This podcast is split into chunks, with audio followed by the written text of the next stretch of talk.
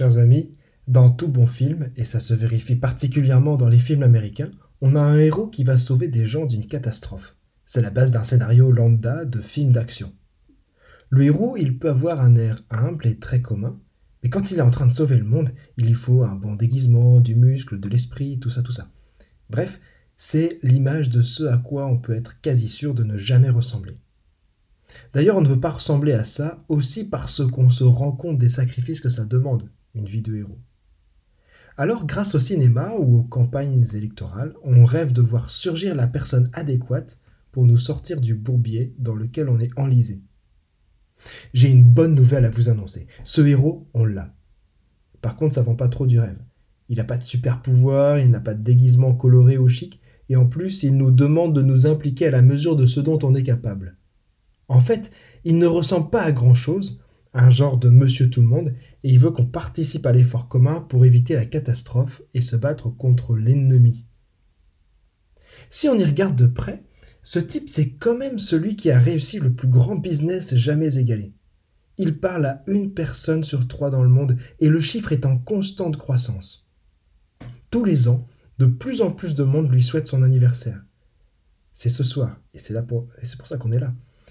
Notre véritable héros, il a eu des couches comme tout le monde, il a appris à parler comme tout le monde, etc.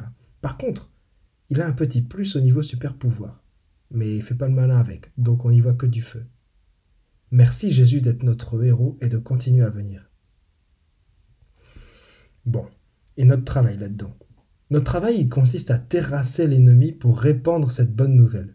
L'ennemi, il est double. Il y a l'ennemi spirituel, l'antique serpent qui a chuchoté à l'oreille d'Ève, c'est une manière imagée de parler du démon. Et puis notre ennemi, c'est aussi le vieil homme en nous. C'est cette partie qui se laisse influencer par le mauvais. Autant contre une créature uniquement spirituelle, on ne peut pas grand-chose, autant contre notre vieil homme, on a du potentiel. Vous savez, c'est cette partie auto-centrée, individualiste, égoïste, tout ça, tout ça. Pour voir les choses de manière très positive, on peut prendre la comparaison avec la lumière et les ténèbres. Que sont les ténèbres? C'est l'absence de lumière.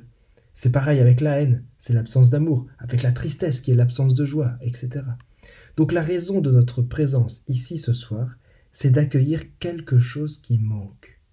C'est la bonne nouvelle tant attendue par le peuple hébreu qui est annoncée dans le livre d'Isaïe. Le peuple qui marchait dans les ténèbres a vu se lever une grande lumière, et sur les habitants du pays de l'ombre, une lumière a resplendi. Ce soir, on célèbre l'illumination du monde entier. C'est extraordinaire qu'on fête ça en 2022, où on baisse les illuminations publiques et privées pour diminuer la consommation d'énergie.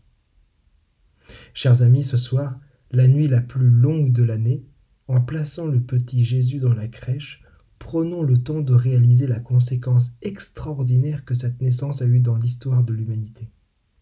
Ce soir, demandons au Prince de la paix de venir illuminer nos familles, nos foyers, notre pays, notre monde.